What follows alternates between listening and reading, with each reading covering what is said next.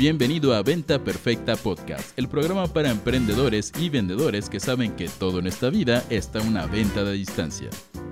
Y ahora con ustedes, su anfitrión, coach en ventas, CEO de Mass Academy y el único marketer en este planeta que puede decir con orgullo que ha postado desnudo en alguna revista, Chris Ursúa.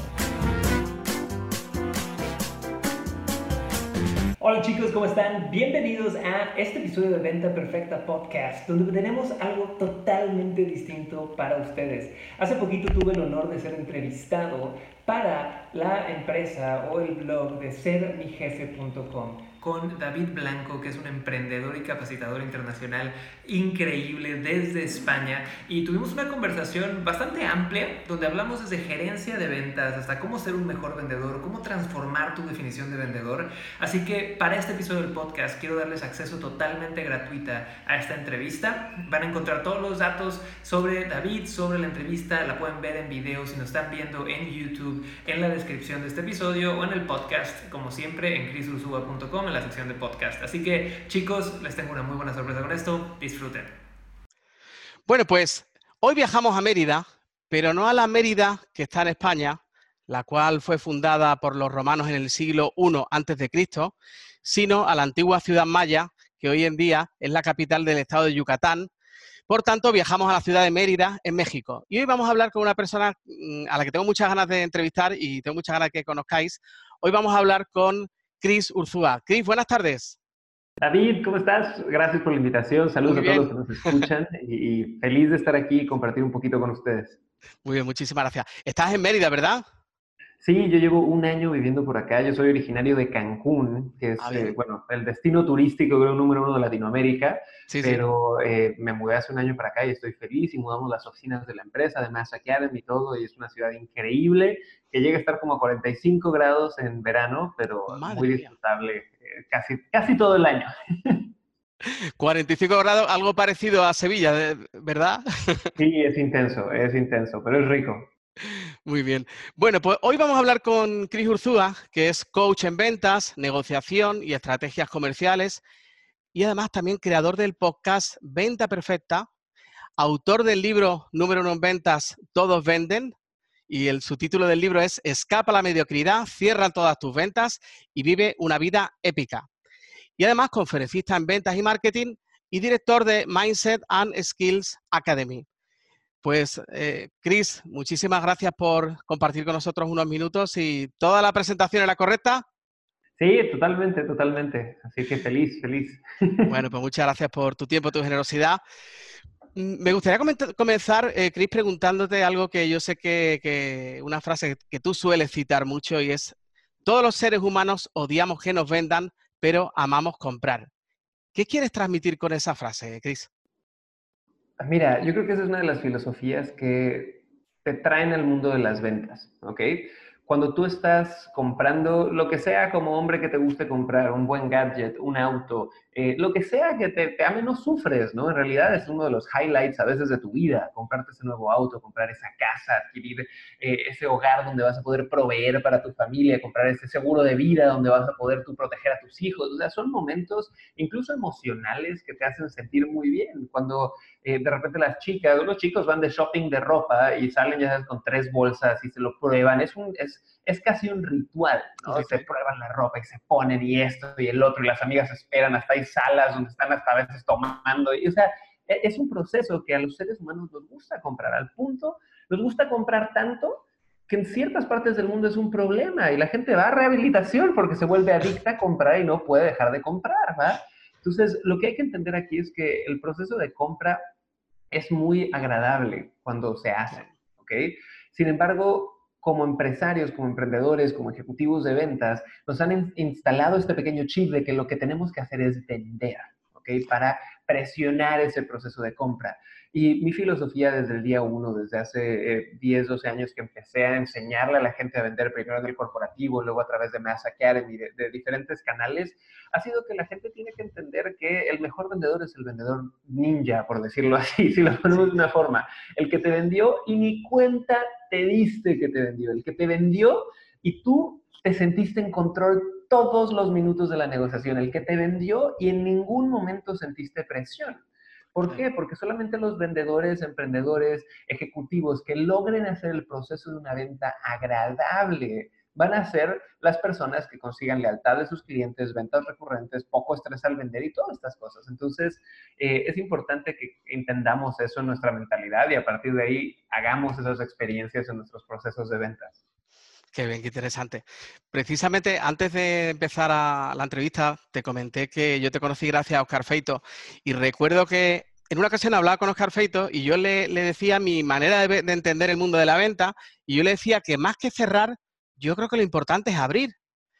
Y yo le decía, hay que abrir la venta. Y precisamente gracias a esa frase, él me decía, oye, ¿conoces a Cris Urzúa? Digo, pues no tengo el gusto. Bueno. Para empezar, Oscar, donde sea que estés, mucho amor, gracias por la conexión. Oscar Feito, chicos, si no lo conocen, experto en podcasting, en, muchas cosas y un tipo muy, muy querido. Y, y, sí, yo estoy totalmente de acuerdo contigo, David. Al final hay una frase legendaria, tú no quieres cerrar una venta, ¿no? Cerrar en el diccionario es negarle acceso a algo a alguien, punto. Yo no quiero acceso ni con mis clientes, ni con mi negocio, ni con nadie. Yo lo que quiero es abrir una relación, ¿va? Y te doy un ejemplo dentro de, de Mass Academy, el programa más nuevo que tenemos se llama Cierres que Inspiran, ¿no?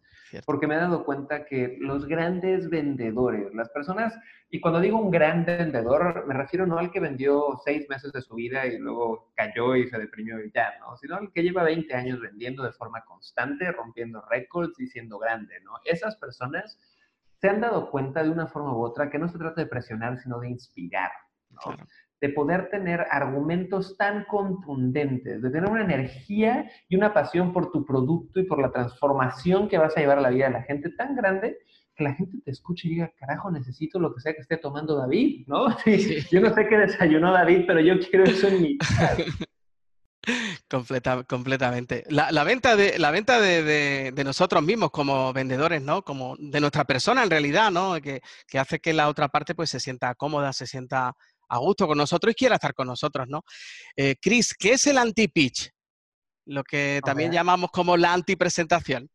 Claro, miren chicos, de hecho si ustedes van a YouTube, uno de nuestros videos más populares y posicionados es un video que se llama el anti-pitch y es básicamente la fórmula más sencilla que yo les puedo regalar para que ustedes sepan cómo vender sin vender, ¿no? Y es un videito muy corto de 10, 15 minutos que a, grandes, o sea, no quiero ni arruinarles la sorpresa porque nos tomaría mucho rato esto, pero si visitan youtube.com diagonal Cris Ursúa van a encontrar un, un pequeño formato paso a paso para poder estructurar sus ventas de forma más sencilla, empezando por la filosofía principal de Master Academy y de todo gran vendedor, que es agregar valor, que al final es eso, ¿no? Y en el anti-pitch te enseñamos a hacer eso. Qué bueno, qué bueno. Eh, además, hay conceptos que tú sueles mencionar como la venta es un acto de amor, ¿verdad? Sí, totalmente. ¿Estás de acuerdo con eso, David, o tú qué opinas? Completa, mira, completamente. Eh, yo escribí un libro que se llama Tú eres el gerente de tu vida y en uno de los pasajes yo decía precisamente que la venta es un acto de amor. Y, y, precisamente por eso he llegado a ti, porque hablando con Oscar de alguna de las cosas me decía, oye, tienes que, tienes que escuchar y tienes que conocer a, a Cris Urzúa porque está contando eh, cosas que las que tú crees, ¿no? Y creo, yo pienso que totalmente cuando uno se, enfoca en ayudar a la persona, en brindar un servicio, eh, en realidad eh, consigues abrir puertas y consigues generar muchísima confianza en el otro ser humano. Y acabo de decir algo que en lo que yo creo muchísimo y cuando a veces uno dice esta frase, la gente se sorprende. Yo suelo decir que el vendedor que no quiere vender, vende. ¿Qué piensas sobre eso? Mira, el vendedor que no quiere vender, vende. Entre comillas. Claro, claro, tiene dos, dos, caras de esa moneda, ¿no? Tiene la cara de decir, bueno, los grandes vendedores que yo conozco entran a la negociación en un plan de yo no te voy a vender, yo te voy a ayudar, ¿no? Y si te puedo ayudar, lo hacemos, y si no te puedo ayudar, ¿sabes qué? El siguiente y adelante y fue un honor servirte y punto, ¿no? Entonces, por esa cara me encanta, estoy totalmente de acuerdo.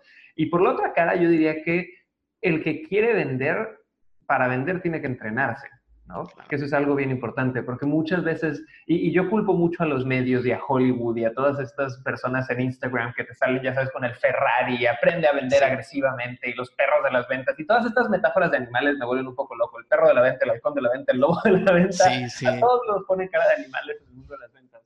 Eh, pero en realidad yo creo que tienes que entrenarte, porque los medios y Hollywood han vendido que el mundo de las ventas es, eh, ya sabes, Leonardo DiCaprio azotando el teléfono y cerrando la venta o engañar a alguien más. Entonces, cuando entras al mundo de vender sin haberte entrenado, entras con estos conceptos que tienes instalados por el condicionamiento social que hemos vivido en los últimos 50 años sobre lo que es vender y actúa mucha gente de esa forma, porque piensan que vender es ponerte el traje, tomarte la foto y presionar a alguien a que te den el sí. Entonces, yo creo que el que quiere vender, de verdad, que se entrene para vender y a partir de ahí va a poder entender algo muy distinto en esta industria. Y, regresando a lo que hablábamos de, esta frase, ¿no? Que, vengo repitiendo desde hace años, que vender puede ser la expresión de amor más grande que existe.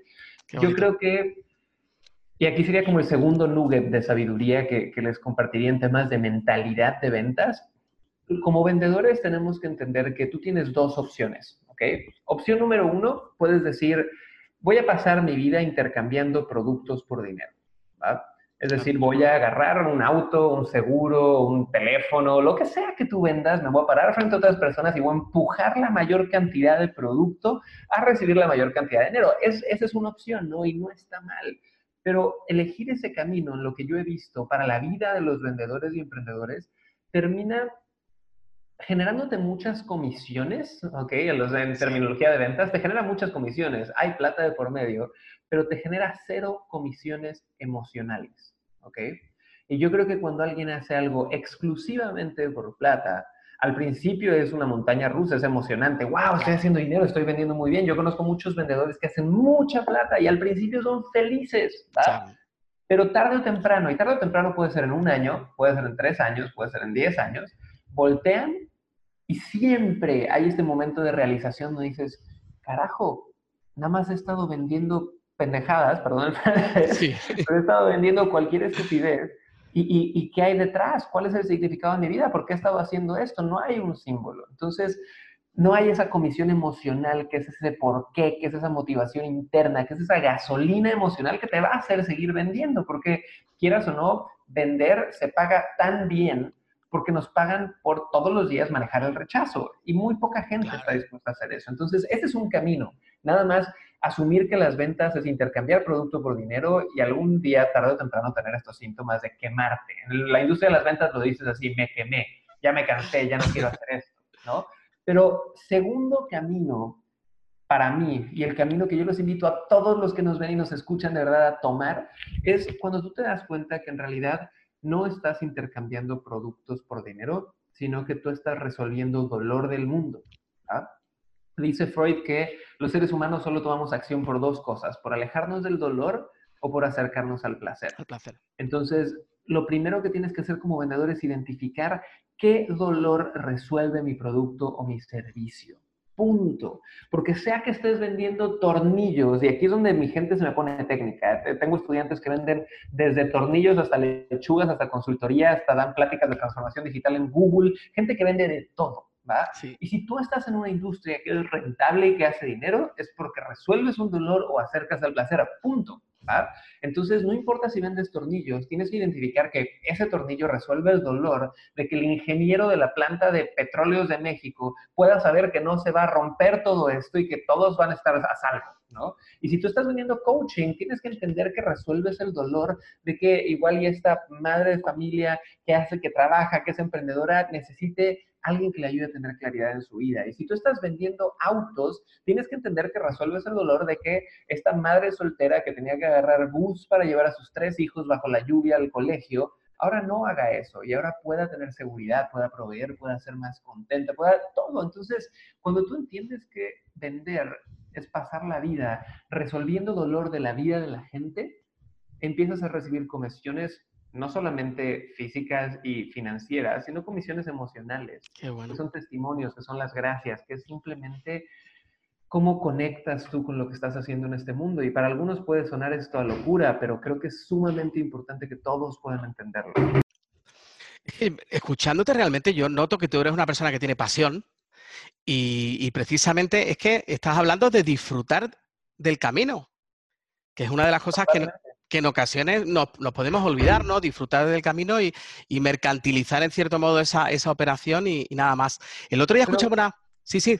perdón, David, nada más quiero agarrar esa parte, ¿no? Dijiste disfrutar el camino. Y esto es un, tip que yo enseño en uno de nuestros programas más premium, que es Selling for Service, que de hecho ahorita está cerrado al público después de eh, más de 5 millones de dólares que hemos hecho en resultados para los, para los estudiantes. Pero este es uno de los secretos más importantes de un vendedor. Un gran vendedor, a contrario de lo que se piensa hoy por hoy, no se enfoca en el resultado. Y eso es bien fuerte, porque la escuela de ventas es, saca la tarjeta, si no hay números no cuenta, o sea, y nos han entrenado para eso. Pero un gran vendedor se enfoca en el proceso. porque el proceso trae como síntoma el resultado. Y si tú nada más, tu felicidad interna y tu motivación depende de si compraron o no, y de repente no compran y te vas para el piso 10 años. Pero si tu felicidad y tu motivación interna depende de que el proceso sea excelente, ¿qué va a pasar? El síntoma es que va a haber más resultado. Entonces, quería agregar eso por ahí porque se me hace muy importante para todos los que nos escuchan. Adelante. Pues muchísimas gracias por, compartir todo esto. No, iba a decir, a, modo de, en cierto modo de síntesis de lo que acabas de decir, de responder, el, de solucionar el dolor, el otro día mm, compartía una, frase que, leía en un libro que decía que la gente no compra taladros, sino la gente compra, compra eh, agujeros de 6 milímetros. Totalmente. Total.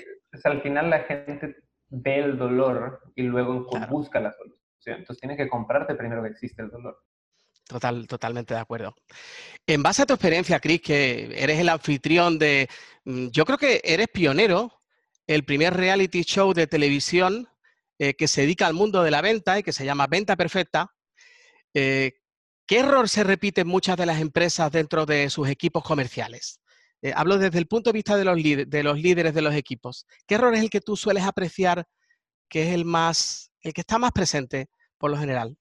Pues mira, hay varios y, me siento súper honrado, David, porque hoy por hoy tenemos alrededor de 15.000 estudiantes en, en Mass Academy que venden todo tipo de productos y servicios. Y dentro de Venta Perfecta, que es el reality show, ya tuvimos tres temporadas, la tercera sale este año. Eh, y fue increíble porque tuve el gusto de viajar al hogar de emprendedores en en creo que más de siete países de Latinoamérica y pasar tres días con ellos arreglando todas sus estructuras de negocios, de todo, eh, sí hay un error que yo veo mucho en gerencia de ventas.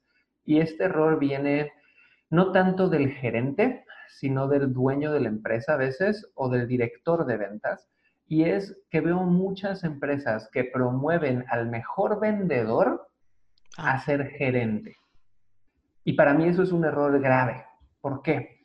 Porque el mejor vendedor de tu equipo no necesariamente va a ser el mejor gerente, ¿no? Es como que tú tuvieras un pintor y el mejor pintor que existe, estoy hablando de pintura no de brocha gorda, sino de artista, artista, artista, ahora lo pongas de gerente de pintura para un equipo de 100 pintores, ¿no? Las habilidades que yo necesito para pintar un cuadro no tienen nada que ver con las habilidades que yo necesito para poder dominar y entrenar y poder oír y ser empático con 20 seres humanos y hacer que un equipo se mueva hacia adelante.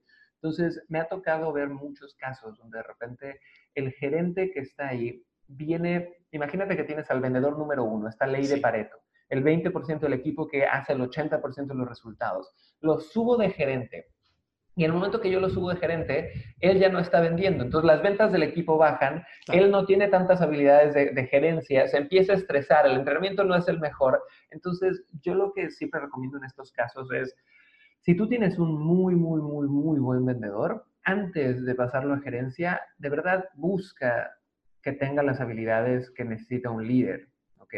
Y cuando hablo de un líder es simplemente poder tener una visión a largo plazo, eso es importante. Muchos vendedores somos enfocados en nuestros números, ¿no? Claro. Entonces, yo quiero el sí ahorita. Y nos, lo que te decía, nos han entrenado a resultados, entonces el sí ahorita, el sí ahorita, el sí ahorita. Y muchas veces tener esa mentalidad hace que cuando creces, y ahora no es el sí ahorita, es qué es bueno para 10 personas y qué tiene que, qué nos va a llevar el próximo trimestre a cumplir las ventas, de repente ya no entienden esa parte, ¿no? Entonces, que tenga una visión a largo plazo, que sea coachable, que puedas entrenarlo, que tenga ganas de hacer esto, ¿no? Entonces, yo, yo empezaría por ahí. Qué bueno. Además, he visto algún episodio en el que precisamente mm, se ejemplificaba esta situación y yo recuerdo que la persona creo que era en Colombia, si no recuerdo mal, y la, líder tenía unas ganas impresionantes, pero claro, precisamente era el perfil que tú decías, ¿no? Y, te veías en la sala de juntas eh, con, ella, con su equipo, ¿verdad? Uy, ese episodio fue maravilloso porque fuimos hasta Bogotá con eh, un equipo de ventas de una empresa de capacitación muy, muy grande en Colombia, una empresa que ya factura millones de dólares, eh, y hablar con, ella era la historia, era la mejor vendedora que pasó a ser gerente de ventas. Lo bueno en este caso es que esta chica, Lina Bello, que probablemente tiene el corazón más grande que has visto en, un vendedor, ¿no? Y ella tenía muy, muy, muy amarrado lo primero de lo que hablamos en este podcast. Ella sabía cuáles eran las comisiones emocionales que recibía. Entonces ella tenía claro de, bueno, igual estoy adoptando las habilidades de liderazgo que necesito, pero yo tengo muy claro que ser líder me va a tener cheques emocionales mil veces más grandes. Entonces tenía el amor, tenía la paciencia de poder hacer estas tareas y fue maravilloso porque el reto en venta perfecta, para los que no sabían chicos, es que puedan triplicar sus ventas en tres meses, ¿no? Entonces para una empresa multimillonaria que factura cientos de miles de dólares al mes, ese es un reto enorme eh, y lo lograron y de hecho ganaron y estuvieron en nuestro evento en Bymass Academy, que es el evento anual de la academia, eh, recibiendo un premio y fue una experiencia bien, bien bonita. Qué bonito, qué bonito. Oye, pues genial. Y estaba diciendo lo que estaba diciendo, me venía a la, mente la palabra propósito, ¿no? Totalmente. muy, muy eso. Va muy ligada a eso. Eh, ¿En qué consiste Selling True Service y Mindset and Scale Academy?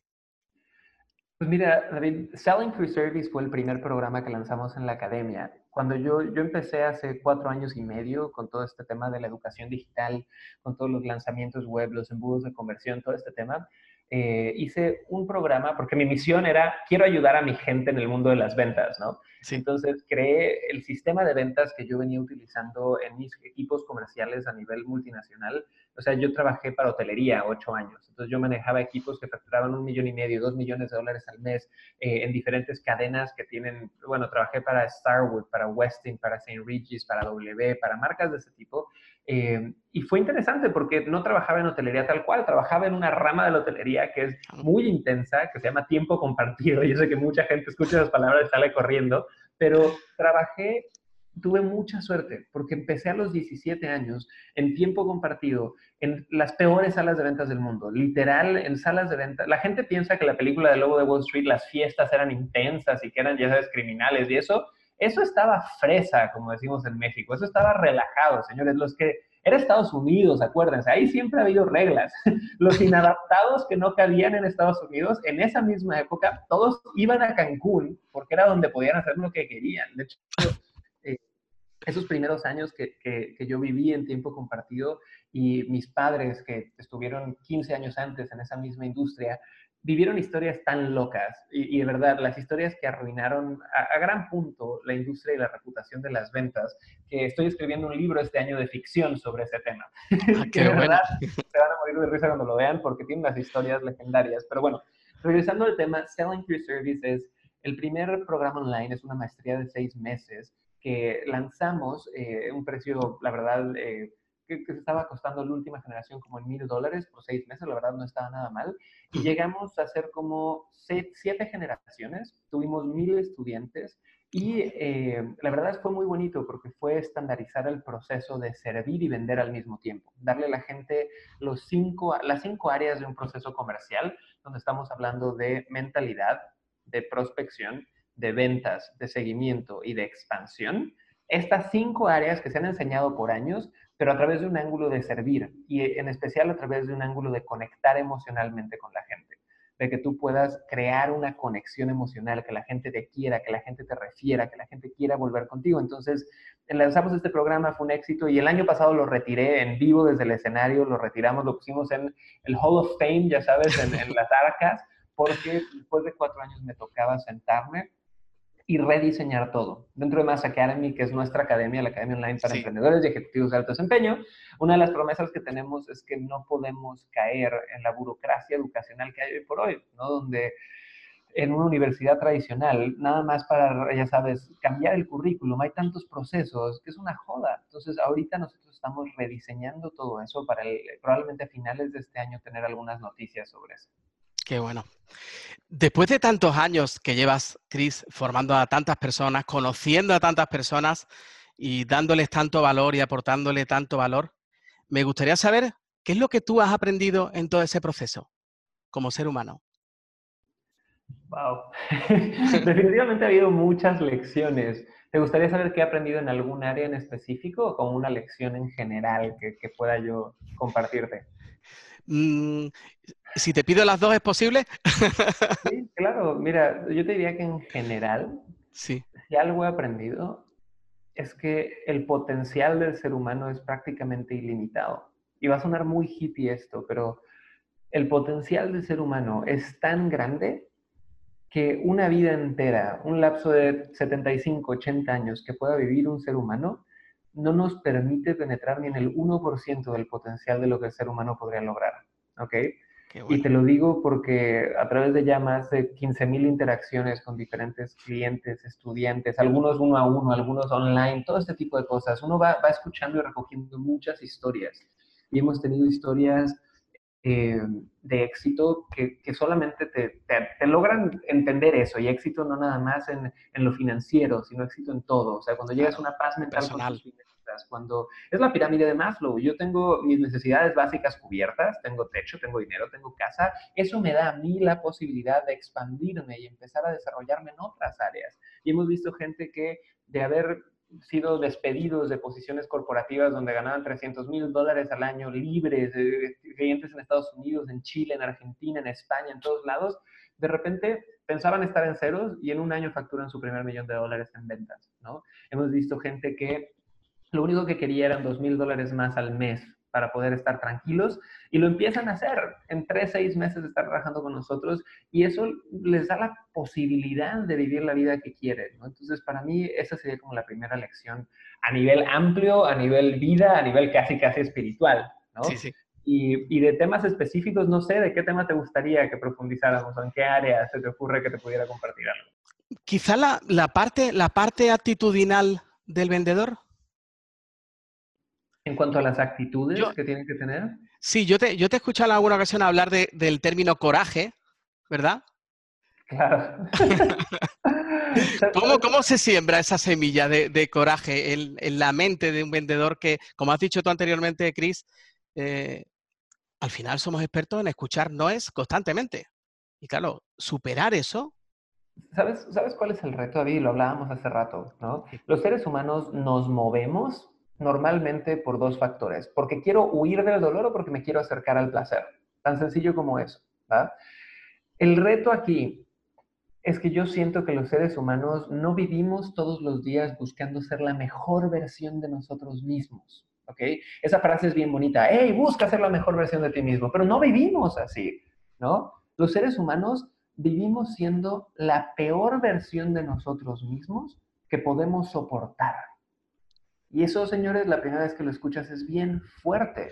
Pero quiero que analices tu día de hoy, las dos horas, seis horas, nueve horas que lleves despierto. Pregúntate cuántas de esas horas la actividad que estabas realizando la estabas realizando a tu máxima energía, le estabas realizando feliz, le estabas realizando entregado. Y te vas a dar cuenta que normalmente es como el 5% al 10% de lo que hacías. Lo demás lo estabas haciendo en automático, manejé en automático, llegué al trabajo en automático, luego estaba ya bostezando, luego fui a comer, pero ya estaba cansado y me quería tomar una siesta, luego llegué y mis niños querían jugar, pero ya no tenía energía. Entonces, los seres humanos biológicamente estamos diseñados para ahorrar energía, ¿no? Nuestro cerebro eso es lo único que quiere, quiere que ahorres energía porque nuestra rutina diaria ha cambiado 100 veces más rápida que nuestra biología, nuestra corporalidad, cómo nuestros genes nos programan. Entonces, mientras nuestro cuerpo sigue operando de una forma que dice, hey, mañana puede salir un tigre, ya sabes, de la caverna de al lado y comerte y vas a tener que correr, ¿no? Y, y por eso necesitamos todo el día guardar energía. Hoy por hoy tu rutina ya no es así. Tu rutina, tenemos tanta abundancia que cuando estás pensando en guardar energía, es quiero ver 10 episodios de Netflix, estar en el aire acondicionado y no salir y que nadie me joda. Y tristemente todo lo que queremos y hemos puesto en esta vida como una meta está más allá de esa zona de confort. Entonces, yo creo que cuando hablamos de coraje, cuando hablamos de, de todas estas aptitudes de vendedores que son importantes, estoy hablando de encontrar lo que sea que a ti te vaya a mover.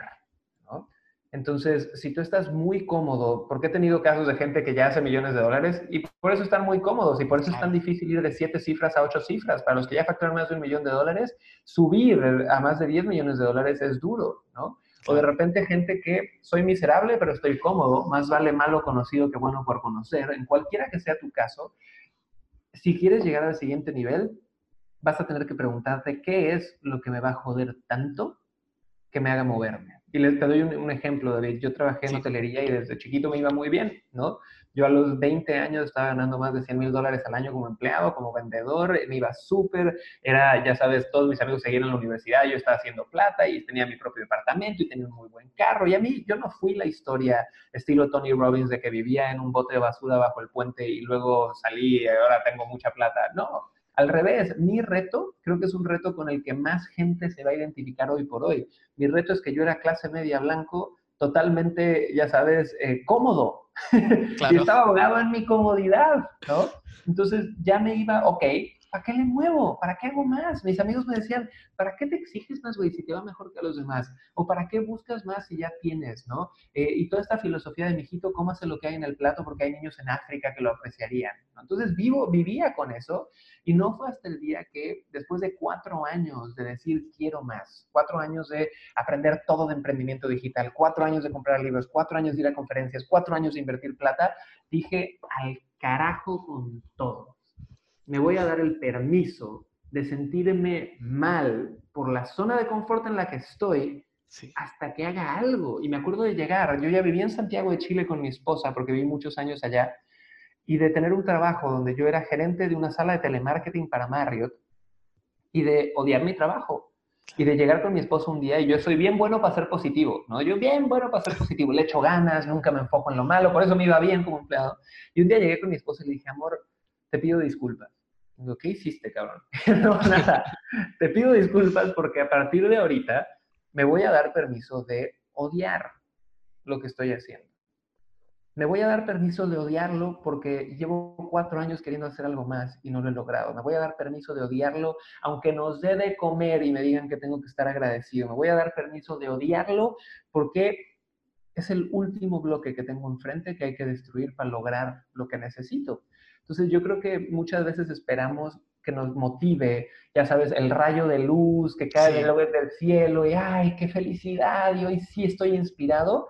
Señores, las cosas que más cambio van a traer en tu vida vienen muchas veces disfrazadas de emociones incómodas como la frustración, como el estrés, como el enojo. Entonces, si aprendes a canalizar eso, vas a poder romper ciertas murallas que a veces la felicidad y el confort no te van a permitir romper. Entonces, ese sería un punto de vista interesante y ese sería mi, tip o mi aprendizaje en cuanto a temas de actitudes.